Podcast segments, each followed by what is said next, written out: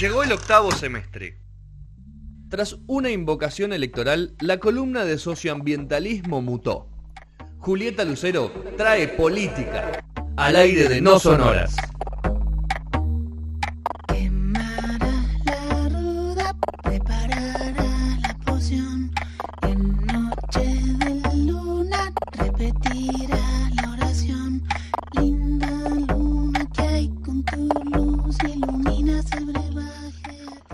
Segundo bloque de No Sonoras de esta emisión 621 de la última del mes de julio, cuarto mes que estamos haciendo el programa desde aquí, desde cada uno de su casa, y Sergio nos está hablando de su mansión en Villa, Villa ¿no Sergio? ¿Está tu mansión?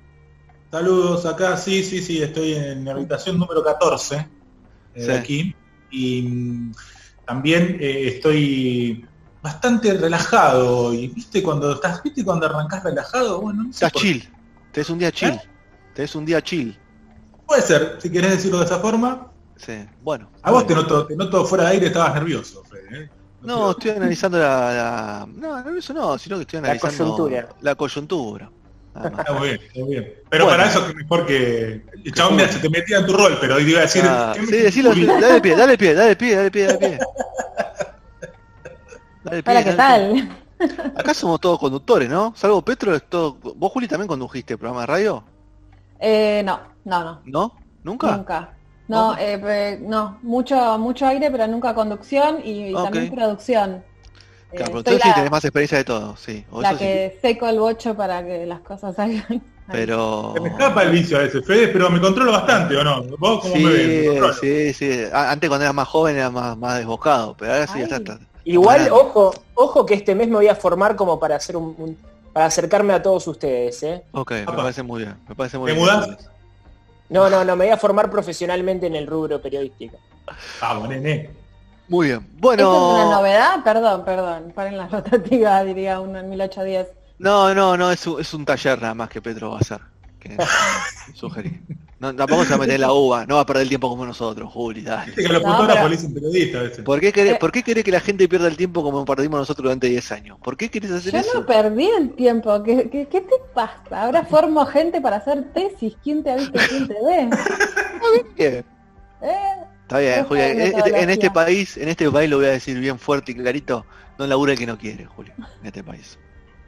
Después de eso, empezamos Bueno. con la sección. Julieta, para- Sección de actualidad. qué fuerte. Este, recién af- afuera del aire, empecemos por, por ahí lo que estábamos hablando fuera del aire, me parece, para mm, continuar con la emoción de la charla. Pero qué pasaba con la cuarentena si, si, si seguíamos así tan eh, tan controlada o no, eh, en qué fase estábamos, si iba a mejorar, si nos iban a largar como niños a la calle o qué iba a pasar. Eh, hace un ratito hubo, hubieron reuniones otra vez para ver qué sucedía y hablaron de una continuidad controlada, especialmente en, la zona, en el conurbano bonaerense, más que en la capital. Las Para palabras Petro. que se usaron, continuidad controlada. O sea, seguimos Me, gu- me igual. gusta que se van sumando conceptos, ¿no? Es una anticuarentena, eh, Bravo. No, perdón.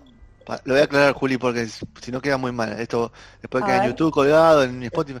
Yo no soy anticuarentena. Ya Yo, sé, lo único- te- yo vivo, estoy en mi casa trabajando todo el día y lo único que hago es ir a ver a mi mamá a cinco cuadras. Y voy y vuelvo, nada más. No fui a ningún lado. Ahora sí, Juli. Bueno, está bien, está bien. Eh, bien, bien por madre igual, que es visitada.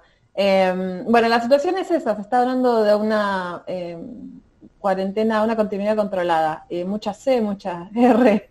Las palabras están cada vez más difíciles de pronunciar. Y además nos suman, ¿no? Nos van sumando palabras, frases, ya no me perdí yo con tanta definición. Pasa algo similar con lo de la IFE. Eh, eh, hoy salió el decreto de que va a haber un tercer pago que probablemente empiece a partir del 10 de agosto. Y hay una nueva etapa que se está pensando, que todavía no está definida, para el pago de la IFE, que ya no se llamará IFE no será para todas las mismas personas una vez que acabe la cuarentena, sino solamente para las personas que están más abajo en las pirámides. Pero ahí también hay un cambio de concepto. Yo no recuerdo si es salario universal, pero ah, son más, son más palabras también para recordar y nos hacen tener un ejercicio de, de comunicación constante. Yo no sé quién, Yo no sé quién está trabajando en el Estado, pero bueno, algún comunicador hay ahí trabajando conceptos, tirando títulos todo el tiempo. Así que bueno, tenemos que esperar a ver qué pasa, eh, cuando, cuáles van a ser los detalles tanto para Cava como para el AMBA. Eh, es difícil hablar en... No, eh, usualmente usamos o hablamos en términos generales, pero no está de más recordar que esto solamente está pasando en la ciudad de Buenos Aires y los alrededores, que en el resto del país es otra situación, si bien han habido focos nuevos, sobre todo en Santa Fe, algo en Córdoba, sigue la situación en Chaco y Jujuy complicada. Eh, como hablamos afuera del aire hace un rato, eh, hay provincias en las que está mucho más tranquilo, eh, la gente está juntándose hasta 10 personas, comiendo el asado el domingo, con lo cual si somos responsables, hay un buen horizonte, vamos a ver los detalles cuando los anuncien. Eso el por un- meme de- está el meme de Agostini que está comiendo en un bar, en un restaurante, no sé qué onda, no sé si lo vieron ustedes, ¿no? Que está Daniel No. Agostini, que está en el, chiste de Agostini y está comiendo en un restaurante. O sea, no, no sé en qué provincia andará él, pero digo, cada, cada provincia también con sus con sus cuestiones locales, ¿no? Y sí, incluso dentro de las provincias, los municipios. Eh, sí, sí, sí, sí. La- en Viedma, capital de Río Negro, los restaurantes están abiertos, por ejemplo. Depende de cada lugar. Vamos a ver cuánto falta. Yo la verdad que extraño. No sé si a alguien le importa, pero yo extraño salir un poquito. Eh, la otra cosa que, íbamos a hablar o que quería mencionar al menos eh, era la presentación que se hizo ayer en el Salón Blanco de la Casa de Gobierno, la hizo el presidente Alberto Fernández, de un proyecto para eh, un nuevo fuero federal penal, eh, entre otras cosas, ¿no? Una reforma judicial algo grande que presentó, eh, bueno, con estas presentaciones extrañas, ¿no? Estas fotos de personas con barbijos sentadas con distancia y, pantallas también atrás. Eh, se presentó un proyecto bastante largo, entra al, Congreso, la idea es que sea debatido ahí, tuvo mucha polémica, como se mencionó en la apertura del programa, y quería mencionar algunos puntos, al menos como para que queden, nos queden dando vueltas, son cosas complejas, son cosas difíciles de entender porque muchas tienen que ver con, eh, más que cuestiones políticas, con eh, mecanismos de trabajo, eh, y forma de funcionar de la estructura de la justicia que se nos escapa de la vida cotidiana, ¿no? Entonces, este, me parecía así válido mencionar algunas, algunas de las cosas del proyecto y podríamos, en todo caso, en otro momento ir en profundidad, porque recién ahora empezó el debate también, ¿no? Ahora se presenta el proyecto, ahora empieza el debate, vamos a ver para dónde va a disparar la cosa. Supuestamente La todo el año, ¿no? Todo el año va a ser este, este consejo de notables que se armó. Estima que todo el año, todo lo que queda de este 2020 va a ser como de debate y de negociación Sí, para, para ver qué onda. Porque, a ver, la, la Corte Suprema también, la que está actualmente vigente, no, no apareció mucho, no, no está muy contenta, parece, pero bueno, estuvo eh, Hayton de Norasco la única que estuvo. en la Sí. presentación. Eh, sí, pero bueno, son cosas para debatir en el Congreso de la Nación, con lo cual eh, está bien que sean esos los mecanismos y no Obvio. decretos, ¿no? que ya lo vimos a los decretos. Bueno, en principio eh, quería mencionarles que en la primera parte del proyecto a lo que se apunta o lo que se busca, ¿no? Esto según siempre lo que se plantea desde el proyecto del oficialismo es eh, tratar de desconcentrar eh, la, justicia, en particular la federal en la ciudad de Buenos Aires, con la creación de la justicia federal porteña. Lo que se va a hacer es unificar eh, dos fueros, el fuero criminal y correccional federal con el penal económico, y crear 23 nuevos juzgados, o sea, 23 nuevos jueces. Hoy existen 23 juzgados con dos secretarías por juzgado. Lo que quieren es hacer, eh, es crear estos 23 nuevos espacios y que de esas dos secretarías con sus empleados se dividan entre los viejos eh, y los nuevos. O sea, lo que están pensando es que la logística se reparta ahí. Eh, por otro lado, lo que quieren hacer es crear un nuevo sistema de subrogancias, al menos hasta que se concluyan los concursos de jueces que están en este momento dando vueltas. Eh, una de las cosas a destacar de, de estos nuevos eh, formas y plazos que se está planteando sobre los jueces subrogantes es que, no, que pueda durar solamente un año eh, con un plus, habla el proyecto de un semestre, que no se extienda más, son estos jueces que aparecen a suplantar a otros que por motivos diversos dejan las causas. Eh, es una cuestión muy debatida y cuestionada por cómo se designan esas personas para, para hacer las suplencias. Después se habla de las fiscalías y defensorías, la creación de 23 nuevas fiscalías federales y 5, o sea, 5 ante, eh, perdón, 23 nuevas fiscalías ante juzgados y 5 ante tribunales orales y 8 defensorías ante jueces y cámaras. Otra vez, números, creación, nuevo, nuevos espacios de justicia.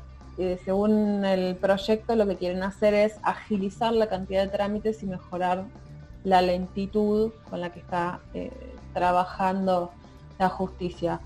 En el segundo título del proyecto se habla de la unificación plena de los fueros civil y comercial federal con el contencioso administrativo de Cámara, em, de Cava, perdón, que es algo similar al primer punto que, que hablamos. En este caso es porque estos dos fueros muchas veces tienen problemas de eh, competencia por el lugar donde están. ¿no? Me pregunto...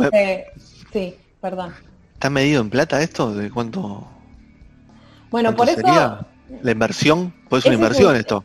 Ese es un tema. Por eso se está hablando, eh, están haciendo un hincapié de que en la creación de estos nuevos juzgados lo que hace es dividirse las secretarías. O sea, si vos tenías dos secretarías, cada secretaría con sus empleados en un solo juzgado, pasa, o sea, queda un juzgado, una secretaría. El tema es, el argumento del otro lado es, si yo tengo eh, menos empleados trabajando en un solo juzgado, efectivamente va a ser más rápida la justicia, es menos gente trabajando en un juzgado, pero también son juzgados con menos causas, ¿no? Entonces, que, o sea, opinar... Pero, Juli, o sea, la, cuenta es que, la, eh, a ver, cambias la pirámide decisional de decisiones, porque tenés más jueces, ¿no? A ver si entiendo bien, pero por otro lado, no cambias la cantidad de gente que vos tenés disponible para gestionar ese tipo de causas. O sea, eh, me parece que podés tener una mejora, obviamente, porque tenés más poder de decisión, tenés más gente que decide, más gente que, que analiza y que toma decisiones, pero el circuito administrativo, como diríamos, es el mismo. Va, a pasar si no, haces algo integral, desde un sistema de gestión, desde un montón de cosas, eh, no va a cambiar esto.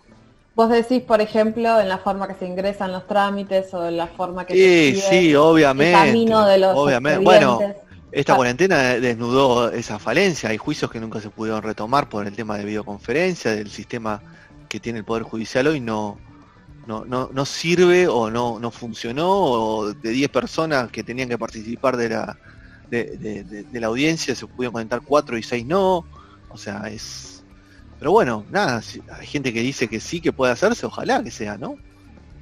Yo me imagino que eh, también esto de que haya eh, notables, como decías vos, sí, son en estas tomas, en estas cosas, eh, va a ser que, o sea, son personas que están adentro de la, de la justicia, que saben cómo funcionan los canales y los procesos, y la realidad es que nosotros desde este lugar no sabemos no, cuál es el camino del expediente.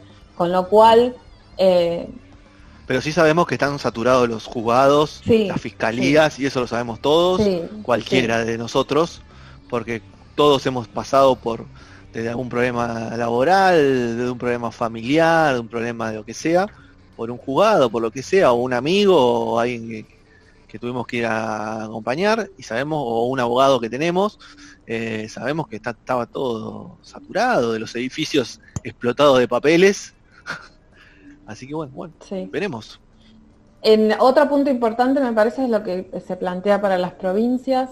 Eh, se prevé la creación de 94 juzgados federales de primera instancia a lo largo y ancho del país. Eh, y eh, la acusación pública en las provincias se fortalecerá, dice el proyecto, con la creación de 85 nuevos cargos de fiscales y 23 defensores. los fiscales son los que promueven la investigación.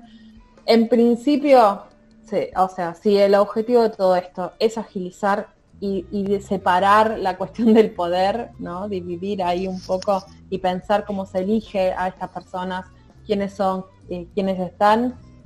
En principio, si ese es el objetivo, se le puede dar la bienvenida a una cuestión así. Ahora, Sí, debatir, creo que ahí es donde primero se van a sacar las pestañas para ser decorosa, pero por otro lado eh, es el espacio, ¿no? Que se, debata en el Congreso. Eh, que se debata en el Congreso de la Nación y que la ciudadanía, eh, y acá nos involucramos nosotros también, estemos atentos a lo que sucede, no despegarse, porque son cosas complejas, son cosas que nos quedan muy alejadas si no pasamos por esos procesos. Eh, para el que pasa por el proceso es distinto, pero si a uno no le toca pasar necesariamente por un proceso así, o a Sí, un pero, Juli- familiar, es algo que nos queda extremadamente lejos, con lo cual obvio. es una, un ejercicio que debemos hacer, El estar al tanto de lo que pasa y tratar de participar de la conversación. Pero no sé si Petro y Sergio quizás opinan lo mismo, o vos, ¿estamos para pensar, un- para estar atentos a ese tema nosotros, hoy, como estamos? Yo creo que sí. ¿Por qué no, no? Yo creo Yo que creo no. que sí, porque Y yo creo que estamos en otra, pero estamos eh, con otras urgencias. Hoy, yo, va, me parece a mí, yo qué sé, yo estoy con otras urgencias. No lo puedo seguir, no es un tema que pueda seguir. Como ciudadano. Ah, vos te referís a, a- a cada uno de Claro, nosotros, como, digamos. como- y Ah, sí, ah, sí, porque somos los que, en realidad lo que podemos ejercer alguna presión de con lugar, nuestro lugar de ciudadano, con Claro. el, de poder, el poder de voto o el poder de, del derecho a reclamar. No estamos para, pa, yo qué sé, no sé, es muy complejo, es un tema muy complejo, muy técnico. Eh, Sí, además también esta cuestión de, de que no es, no, no lo sentís como, como ahí, como cer- como al lado, como cercano, pero sin embargo es algo que es, Te afecta. eh, es definitivo, es, es- es- o sea, está ahí y es necesario, pero es, la- a la cotidianeidad, si querés, es, cuando decís, bueno, esto lo tengo que hacer ya y, y lo otro está ahí y es muy importante, pero bueno, será después, no sé, me, me voy a un lugar bien chiquito, pero me refiero a, a esa cuestión, ¿no? Como que la urgencia puede ser que no lo sea, pero si no, ¿cuándo también, no? O sea, alguna vez tiene que serlo. Sí, yo qué sé, no sé. eso es cierto, porque si nos toca una pandemia ahora con una crisis económica además, ¿qué pasa dentro de seis meses? No creo que estemos mejores tampoco. Y hay una situación muy grave en la justicia sucediendo que en algún momento tiene que mejorar. Hay gente que realmente necesita que sus cosas se revean, que avancen los casos. Eh, los abogados también, no solo las, las víctimas o los victimarios o quienes sean. El Estado necesita sacarse cosas de encima para ir a cosas nuevas. Eh, es- Muy es- bueno, nada, es todo muy lento, es lo que Sí. siempre, Y lo pero más tenemos común que... que- se dice. Por lo menos tenemos que a debatir. Tenemos que legitimizar un poquito entonces los avances tecnológicos como para poder que nos, que nos puedan resolver un poco los problemas, ¿no? Como en este caso tan tan importantes como, como, como fuesen los la- las, En las- cualquier las arista resoluciones de, de jurídicas. todas, ¿no? No, digo, estamos Sí, atrás de Juan. mucho.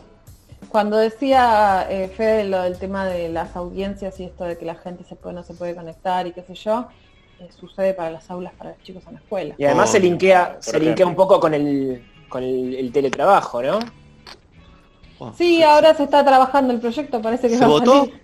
Salió, ¿eh? Salió la ley me parece ya, ¿eh? Yo Ahora no sé lo- si sali- ¿Se salió o estaba por salir? No me acuerdo. Parece que se votó, parece. Ahora, ahora vamos Ah. a hacer. Terminamos, terminamos esto, vamos a un corte, Juli, y Dale. después vamos, volvemos. No, no terminalo, terminalo, terminamos la, la reforma judicial. Eh, bueno, y lo último que quería mencionarles, eh, la- el último título del proyecto, era que eh, lo que se está buscando es restablecer pautas de actuación para jueces federales, qué es lo que tienen que hacer o en qué orden tienen que hacerlo, eh, que en su momento se había dispuesto antes de que asumiera Mauricio Macri y que Macri lo suspendió a través de un decreto. Entonces se buscó que esa ley, que era la 27.146, eh, exista otra vez o se ponga en funcionamiento otra vez eh, de cuáles serían los pasos. Se los leo, son cortitos, Dale, eh, para que esto sí no nos, no nos resulte un, un chino básico. El, el punto número uno es mantener un trato equivalente con las partes, sus representantes y abogados. Son cosas que nos parecen como, claro, obvio, que debería ser así. sí. Pero bueno, esto dice la ley eh, que se retoma. Evitar comportamientos que indiquen favoritismos, predisposición o prejuicio. Garantizar que las personas reciban un trato digno e igualitario. Sí. Eh, ejercer sus funciones libres de interferencias. Comunicar al Consejo de la Magistratura de la Nación cualquier intento de influencia sobre sus decisiones. por parte de cualquiera de los poderes del Estado de la Nación o de privados, evitar eh, que el clamor público, dice, pero podemos pensar eh, la, opinión construida a través de los medios, evitar que el clamor público y el miedo a la crítica incidan en sus decisiones, evitar valerse del cargo para promover o defender intereses privados. Acá podemos meter entre paréntesis lo que pasó con Vicentín estos días, ¿no? que como se cuestionaba el juez ese que había sido asesor de la empresa. Eh, pero bueno, lo que se busca es entonces em,